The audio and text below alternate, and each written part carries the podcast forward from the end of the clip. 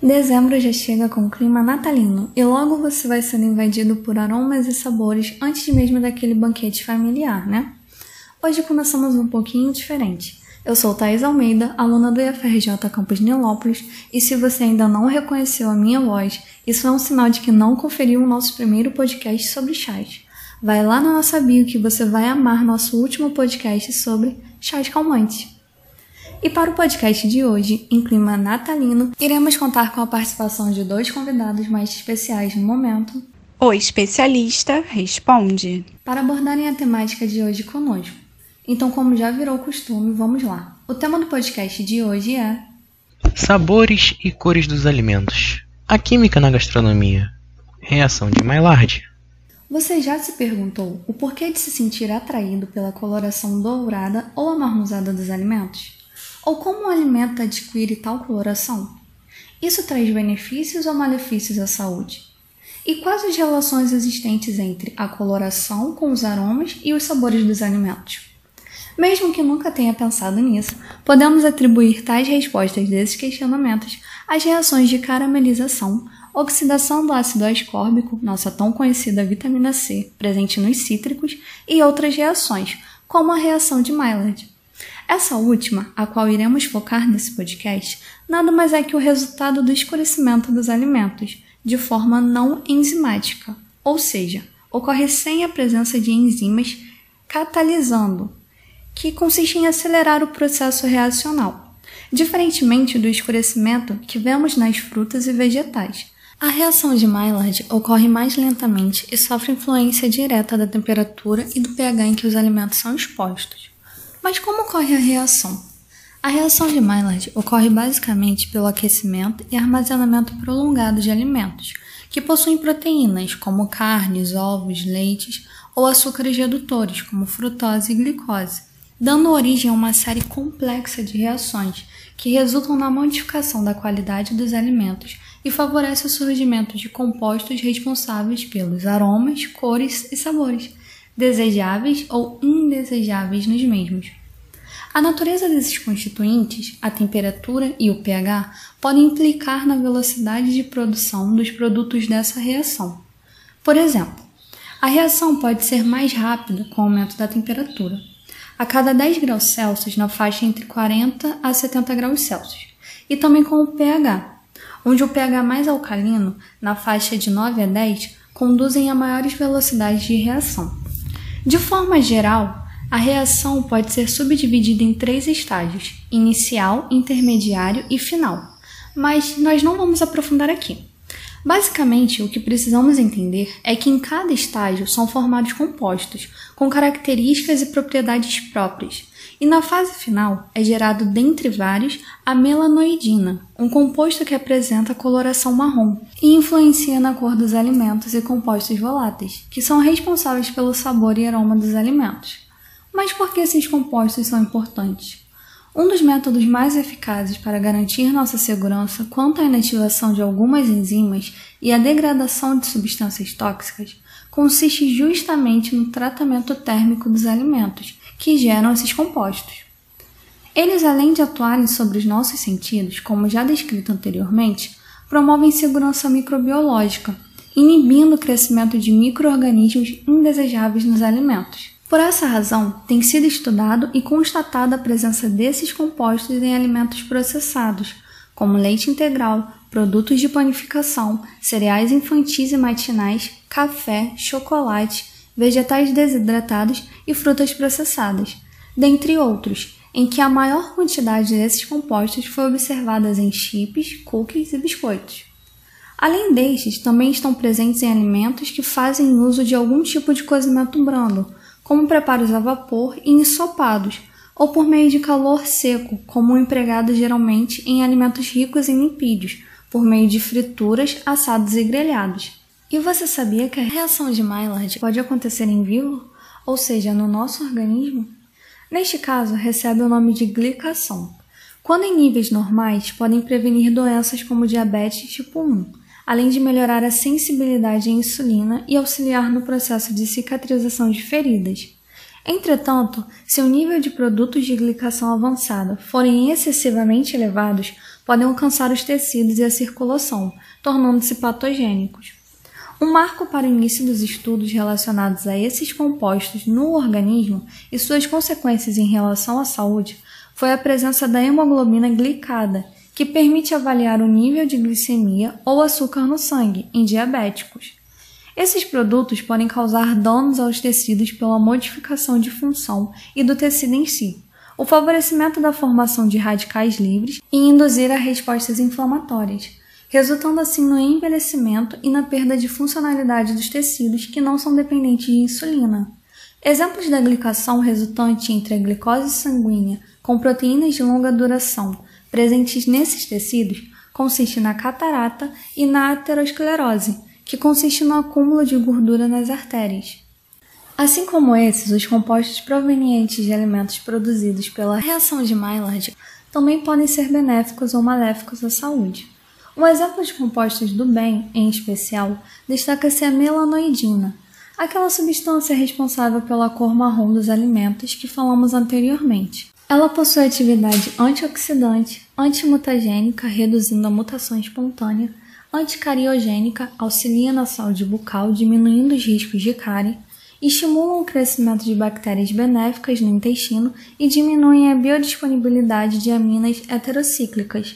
Apresentam atividades quimiopreventivas, enzimas com a propriedade de suprir ou prevenir a progressão carcinogênica para carcinoma invasor, que consiste no avançar do câncer do seu local inicial. Ação anti-inflamatória função antihipertensiva e atividade bacteriostática, inibindo o crescimento bacteriano. Outro que pode ser citado é a lisina, um dos aminoácidos essenciais que gera produtos iniciais da reação de Maillard nutricionalmente aceitáveis. Já com o aumento da temperatura, esta passa a ser usada como indicador da extensão da reação. Forma-se também durante a pasteurização e esterilização do leite e durante a torre de cereais mas seus efeitos ainda não são devidamente estudados na saúde.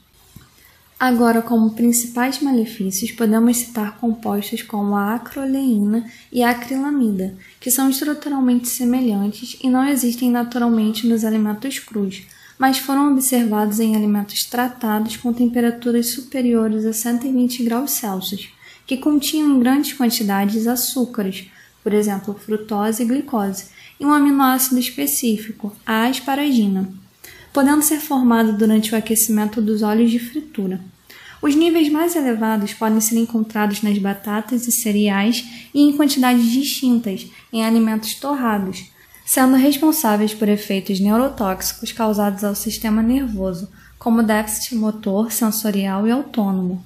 Já nos alimentos ricos em lipídios, a principal reação degradativa observada é a oxidação das gorduras que ocorre a altas temperaturas e na presença de oxigênio, originando oxiteróis, modificações na molécula de colesterol, compostos carcinogênicos e mutagênicos. Há ainda a formação de outros produtos considerados tóxicos, como os hidrocarbonitos aromáticos policíclicos, que são detectados no café torrado, carne e peixes assados, grelhados e em pedaços de pão queimados.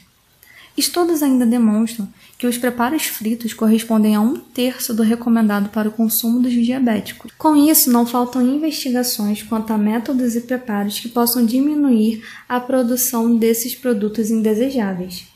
Então, papel e caneta na mão para algumas dicas e recomendações simples que podem reduzir a quantidade final dos produtos indesejáveis dessa reação. Batatas fritas devem apresentar coloração dourada e não acastanhada. O corte influencia na quantidade final encontrada desses compostos, devido ao aumento da área superficial. Assim, quando possível, evite a batata palha. Realizar o branqueamento das batatas, que consiste em cozinhar antes de realizar a fritura, e ou saber gerir a quantidade de água residual da secagem das batatas antes da fritura, diminui a quantidade final encontrada. Opte pelo preparo de café moído ao invés do café solúvel, uma vez que o preparo deste último é feito por meio de infusões concentradas, o que resulta em uma maior concentração desses produtos. Em estudos, o armazenamento do café em seus pacotes originais demonstraram ser uma via de redução da acrilamida e que, com o tempo do armazenamento, a temperatura ambiente resulta em perdas entre 40% a 60% em amostras reanalisadas após seis meses das primeiras análises efetuadas. Ao preparar um pão na chapa ou torrada, não ingerir as partes queimadas ou tostadas se preferir. Convidamos agora para falar um pouquinho melhor sobre essa temática da reação de Maillard, dois professores pesquisadores do Instituto Federal de Educação, Ciência e Tecnologia do Rio de Janeiro, o Dr. Fábio Lírio, formado em Tecnologia de Processos Químicos e Bioquímicos pela Universidade Federal do Rio de Janeiro, farmacêutico habilitado em análise de alimentos, também atuante nas áreas de bromatologia e ciência e tecnologia de alimentos, e a também doutora Suelen Moreira, formada em Ciências de Alimento pela Universidade Federal do Rio de Janeiro, tendo pós-doc em Alimentos e Nutrição pela Universidade Federal do Estado do Rio de Janeiro, na área de metabolômica de compostos bioativos em resíduos agroindustriais. Esse é o momento. O especialista responde. Professor Fábio Lírio, qual a principal diferença existente entre a reação de caramelização e a reação de Maillard? Elas podem ocorrer separadamente? Se sim, em quais preparos podemos observar claramente essa diferença? A principal diferença existente entre a reação de caramelização e a reação de Maillard está nos tipos de nutrientes que participam destes processos. Desse modo, a reação de caramelização é uma reação que acontece pelo aquecimento, em particular da molécula da sacarose, conhecida como açúcar de mesa, e de outros açúcares, na ausência de aminoácidos e proteínas, o que gera um produto final chamado caramelo. O caramelo é uma mistura complexa de produtos que é responsável pela alteração de cor, aroma e sabor de alguns alimentos. O caramelo é usado como corante e aromatizante na indústria de alimentos, no preparo de alguns alimentos, como bebidas alcoólicas, como cervejas, e refrigerantes à base de cola. Já a reação de Maillard é uma reação que envolve tanto os açúcares quanto os aminoácidos e proteínas em seu mecanismo, fazendo com que este mecanismo seja extremamente complexo gerando a formação de uma série de produtos nitrogenados e não nitrogenados que possuem capacidade de modificar a cor, o aroma e o sabor dos alimentos. Os principais produtos formados durante a reação de Maillard são as melanoidinas, que são produtos poliméricos de característica nitrogenada. Na prática, na grande maioria dos alimentos, essas reações não podem ocorrer separadamente, pela necessidade da ausência dos aminoácidos e proteínas no meio para que a reação de caramelização aconteça de forma exclusiva. Este aspecto não é observado com tanta frequência na maioria dos alimentos. Contudo, em situações mais pontuais e bem menos frequentes, como o preparo da calda de pudim, a reação de caramelização pode ocorrer de forma isolada devido ao aquecimento do açúcar numa panela. Professora Suelen Moreira, para que a reação de Maillard ocorra, é necessário termos a presença de proteínas ou açúcares redutores, como já citado anteriormente. De modo sucinto, a senhora poderia nos explicar como os açúcares agregam em nossa alimentação? Qual a importância e ou função deles em nosso organismo? E pensando na ceia de Natal e outras festividades, em quais exemplos podemos observar o acontecimento da reação durante ou após o preparo? Bom, os açúcares em nossa alimentação, ele está relacionado aí com a questão de sabor, né?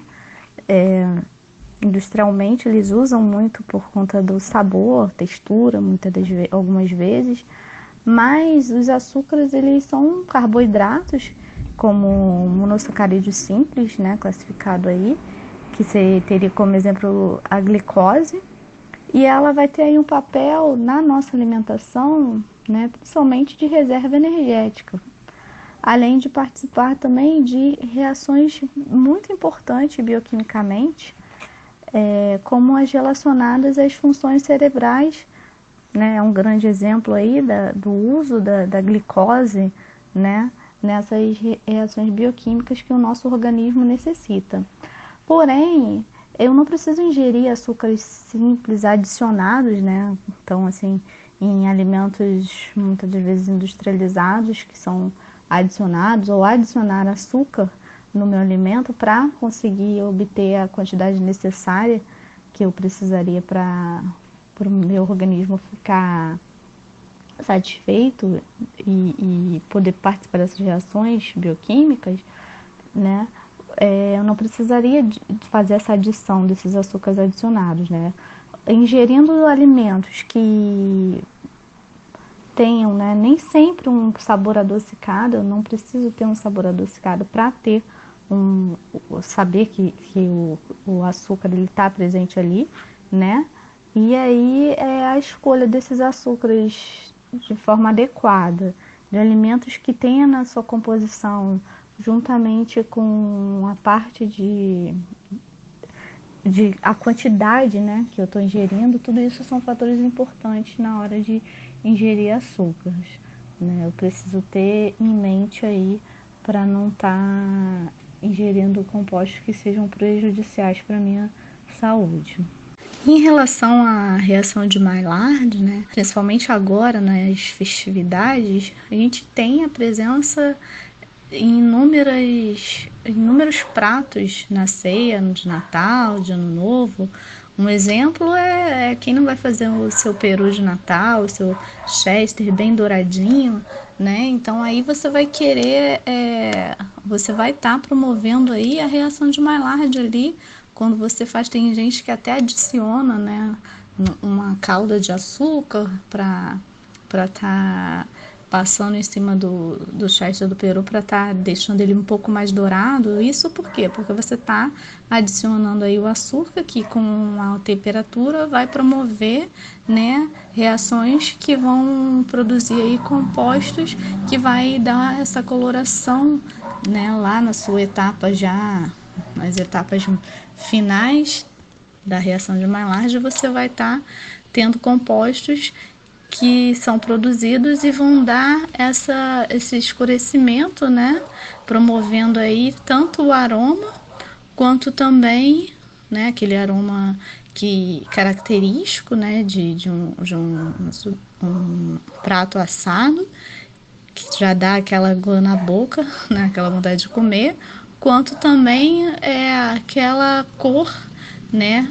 Mais característica aí é, muitas das vezes são as melanoidinas, né, que já na etapa final são produzidas nesse momento, que são os pigmentos responsáveis pela cor, né, é, dessa desses pratos, de quando eu faço algum tipo de assado, tá? Então eu vou ter aí essas substâncias, elas são substâncias, é, são polímeros, né, insaturados aí que eu tenho, que vai dar uma cor mais intensa. Então quanto maior for peso desses polímeros, mais o peso molecular, quando a gente fala, né? Ah, eu vou ter um escurecimento e também eu tenho aí que essa cor ela varia, né? Eu posso ter uma cor do marrom claro até o preto, dependendo do do, da, da, do tipo de, de, de composto que está sendo produzido nessa reação de Maillard, tá? é, vai estar tá conferindo sabor e também aroma esse meu alimento. Né? Então eu tenho aí esse efeito positivo aí na ceia de Natal com a presença da reação de Maillard aí nos meus assados, principalmente, né? Em doces também, quando a gente é, consegue promover, mas nos assados é bem característico aí. Ainda para a senhora, nós vimos que os compostos produzidos da reação de Maillard podem ser benéficos ou maléficos. Há a possibilidade de consumirmos de forma saudável os alimentos tentando aproveitar somente os benefícios já citados e tentarmos evitar os malefícios? Ou estamos reféns destes compostos? A forma de preparo dos alimentos pode influenciar na redução dos malefícios? Poderia citar alguns exemplos? Então, a reação de Maillard, né, eu vou ter substâncias que são benéficas à saúde, como eu já falei, as melanoidinas principalmente, já tem estudos mostrando o poder bioativo que essas substâncias apresentam, né? Então tem aí alguns estudos observando a capacidade antioxidante dessas substâncias, né, quando ingeridas. Então é um efeito positivo, mas eu também tenho as substâncias, subprodutos aí é, na etapa final, principalmente, que vai me dar um efeito negativo, né? Como também a perda de alguns de, de algumas características como a produção de, de substâncias tóxicas, né? Então, com, na formação aí de vai vai estar tá contribuindo na formação de nitrosaminas, né, que são compostos carcinogênicos. Então eu tenho esse efeito super negativo também da reação de Maillard quando ela acontece é, a etapa final, né? Então é, como que isso, isso pode continuar acontecendo? Então, às vezes, eu, se eu deixo é, passar muito tempo em altas temperaturas, né? é, o meu alimento, ele acaba passando do ponto, vamos dizer assim, e ficando com, a, com além daquela coloração acima né, daquela coloração desejada, o que dá esse, esse, a produção dessas substâncias, tá? Além também de perdas, né?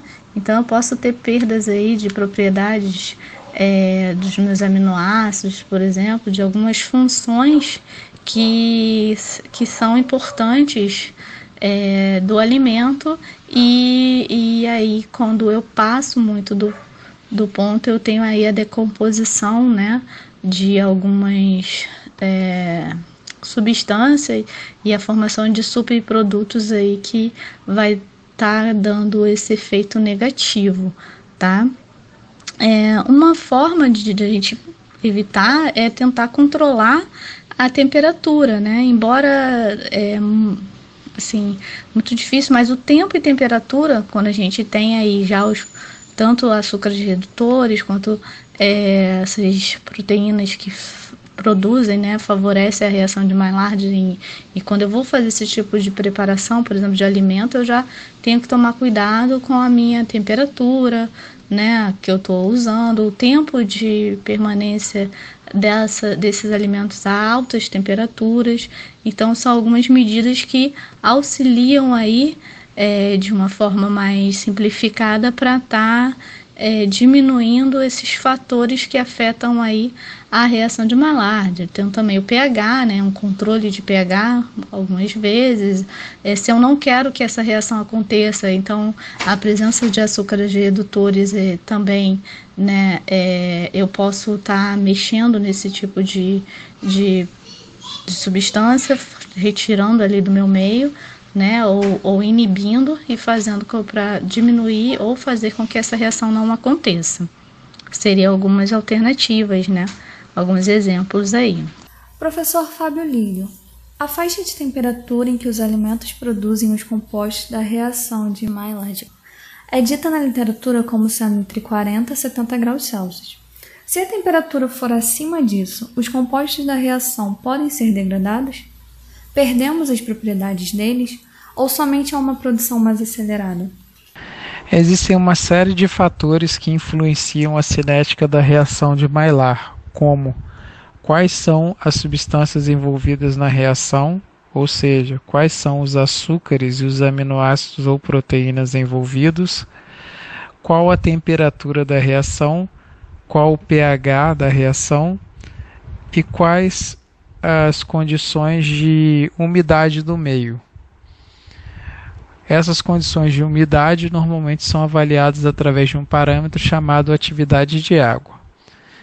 Em relação à temperatura, conforme proposto na pergunta, a reação de Maillard ela acontece em temperaturas que são consideradas mais brandas, ou seja, em temperaturas menores, em comparação às reações de caramelização, que normalmente exigem tratamentos térmicos mais intensos, ou seja, temperaturas maiores.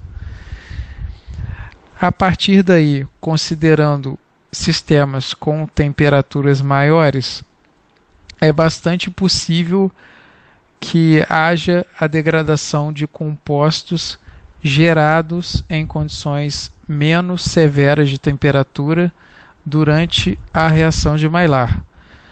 Um grande exemplo disso está em artigos científicos que estudam a capacidade antioxidante de alguns compostos da reação de Maillard. Esses artigos, artigos têm sido publicados nos últimos 5 a 10 anos e eles mostram que dependendo da intensidade do tratamento térmico, podem ocorrer perdas no conteúdo de substâncias com características antioxidantes. Portanto, é possível observar a perda de componentes gerados durante a reação de Maillard e também a sua degradação. Professora Suelen Moreira, qual a importância de ler os rótulos dos alimentos visando essa temática? Conseguimos, através do rótulo, realizar a identificação dos compostos que serão responsáveis pela reação de Maillard e prever benefícios ou malefícios?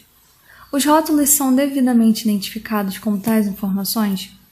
Bom, em relação aos rótulos dos alimentos, né, é, eles dão informações, por exemplo, dos carboidratos totais, então você consegue ver a quantidade de, de açúcares que, que vai estar presente na composição daquele alimento, né, proteínas totais, mas você usar a rotulagem, né, as informações do rótulo para ter uma, uma identificação dos compostos que provavelmente vão estar sendo produzidos na reação de Maillard, você não consegue, né? Eu nunca vi nada relacionado a isso eu desconheço caso haja. Então, assim, os rótulos, eles não vêm te trazendo informações que possa dizer diretamente qual é o tipo de açúcar que você vai ter ali, né, é, as quantidades para dizer diretamente qual vai ser o produto da reação de Maillard, até porque outros fatores também vão estar, em, em, vão, vão estar relacionados com a produção desses compostos. Então, na, a rotulagem, claro, olhar o rótulo é importante, até para ver se a composição, por exemplo, se tem glicose, qual é o tipo de açúcar, né? Alguns rótulos descrevem isso. Então é importante sim sempre estar tá olhando os rótulos dos alimentos, mas em relação à, à reação de Maillard, né, é, é identificar quais os compostos são responsáveis eu consigo, em alguns rótulos até, né, eles falam que tem glicose, xarope de frutose, por exemplo, e aí posso ter algumas informações sim, mas é, identificar, conseguir, né, só usando os rótulos aí para prever é, questão de compostos benéficos ou maléficos que seriam produzidos, isso é, é já seria uma tarefa difícil usando apenas a rotulagem. Professor Fábio Lírio, e o senhor gostaria de fazer alguma consideração final? A reação de Maillard e a reação de caramelização são reações muito importantes para a indústria de alimentos. Essas reações, elas repercutem na mudança da cor, aroma e sabor de diversos produtos consumidos frequentemente por todos nós, como os produtos panificados. Entretanto, tanto a reação de Maillard quanto a reação de caramelização apresentam mecanismos extremamente complexos, com a geração de centenas de produtos intermediários diferentes. Por décadas, a reação de Maillard foi estudada do ponto de vista toxicológico devido à formação de uma molécula chamada 5-hidroximetilfurfural, ou popularmente conhecida como HMF, em que existiam correlações com uma possível ação tóxica às células, devido a um processo de metabolização no nosso organismo.